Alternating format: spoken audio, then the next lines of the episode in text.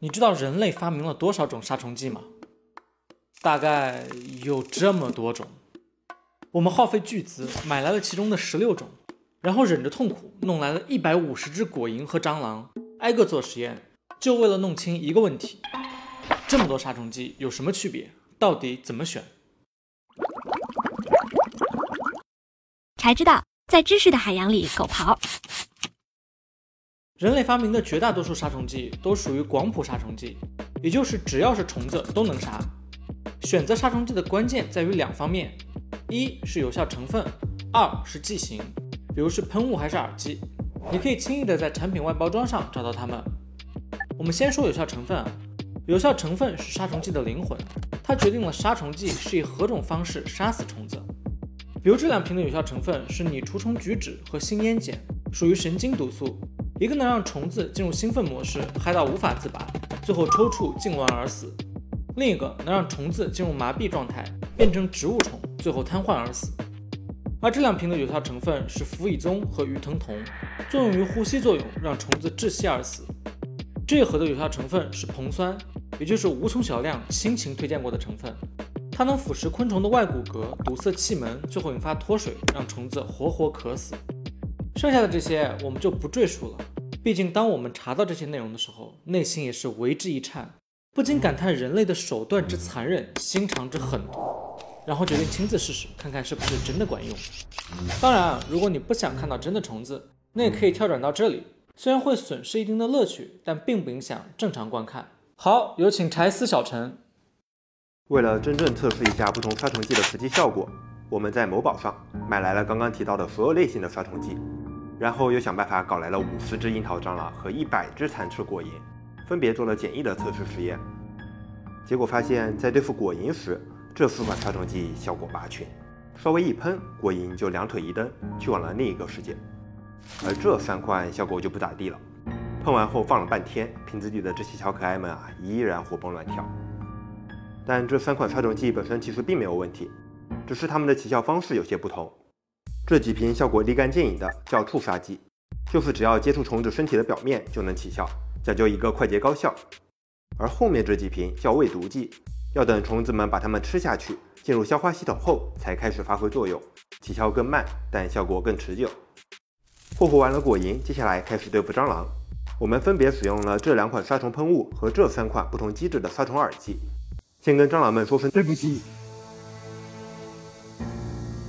结果发现和果蝇的实验结果非常类似，杀虫喷雾相比杀虫耳剂起效更快，杀灭效果更加明显。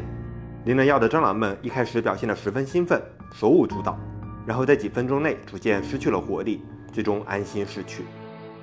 而这些嗑了药的蟑螂似乎完全不受毒素影响，全程大快过瘾。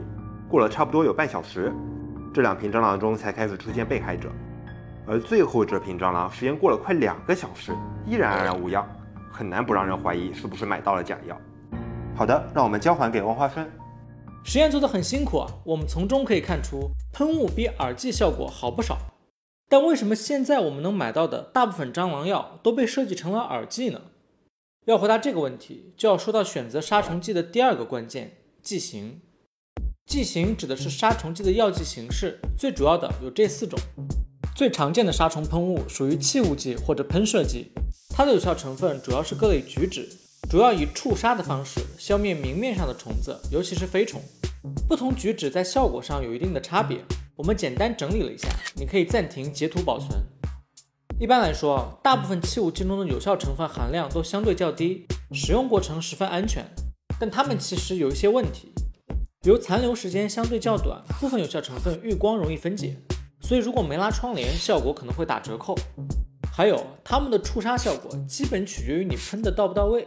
如果你喷的不够，犄角旮旯没喷到，或者是房间门没关，那效果就不好说了。所以你可能会发现，虽然每次喷药都能杀掉一大批虫子，但总会有漏网之虫，过不了多久它们就会卷土重来。所以如果要想斩草除根，单纯使用气雾剂可能不行，你需要再试试另外两种，一种是水乳剂，有时也叫悬浮剂。你在某宝某东上搜下水道杀虫剂，出来的就是它。另一种是耳剂，也就是我们前面实验用到的这几种蟑螂药。水乳剂的有效成分也是各类菊酯，它主要用来杀灭各种虫子的幼虫。你可以把它倒进地漏、洗手池、马桶和你家任意一处通往下水道的通道里，尽可能从源头上抹灭它们的存在。至于耳剂杀灭的对象，主要是蟑螂和蚂蚁。它常见的有效成分有这几种。至于具体哪种效果好，主要取决于你家的虫子进化到什么地步了，耐药性有多强。一般来说，含有孵虫胺或吡虫啉的鲜烟碱耳剂就足够好用了。但之前实验中我们都已经看出来了，耳机起效慢，那为什么还要用它呢？因为它可以主动吸引虫子前来送死，而且具有连环效果。当一只蟑螂服毒自杀后，其他蟑螂会分食这只蟑螂的尸体，然后跟着中毒身亡。由此一传十，十传百，非常适合对付蟑螂这种跑得快、躲得深，还喜欢群居生活的虫子。至于最后的蚊香，作为最经典、古老的杀虫手段，蚊香的效果是不是最好的不好说，但它的问题肯定是最多的。蚊香在燃烧时会释放出许多超微颗粒，并产生额外的有害物质，危害健康。如果是在密闭空间中使用蚊香，还可能引发一氧化碳中毒。所以，如果要买蚊香，那么建议你选择无烟蚊香，或干脆直接买电热蚊香液。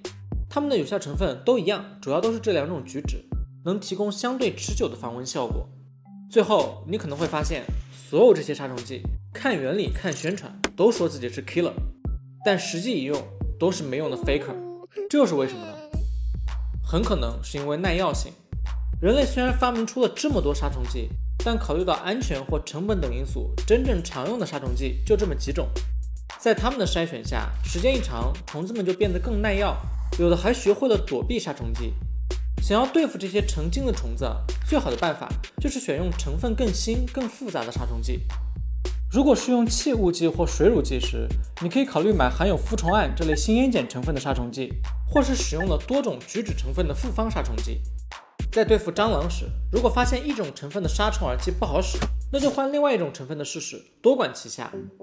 对了，肯定有很多朋友担心杀虫剂会不会危害人的健康，但其实你能买到的家用卫生杀虫剂都属于微毒或低毒的标准。如果是耳剂或水乳剂，只要不直接接触就没事儿。就算是气雾剂，其实也不用担心。实在不放心的话，喷完出去就行。但是出去时请记得带上你的猫。养猫的朋友们务必注意，不要用除虫菊酯类杀虫剂，因为猫无法有效代谢你除虫菊酯，会和虫子们一样中毒。从这个角度来说，你说猫是虫好像也可以。如果家里有猫，那还是建议选用新烟碱类杀虫剂，或者干脆就算了吧。你都能忍受猫毛和猫便便了，还在乎什么虫啊？最后，我们把本期视频提到的要点都总结在了这里。希望这期视频还有这一百五十只蟑螂和果蝇，能帮你选到合适的杀虫剂，住得舒服一些。喜欢的话记得三连支持一下，下期见。家里有猫，那还是建议新烟碱类杀虫剂。好好看看，看看人家是怎么抓虫的，好好学学，认真学啊！学会了没有？试一试啊。嗯。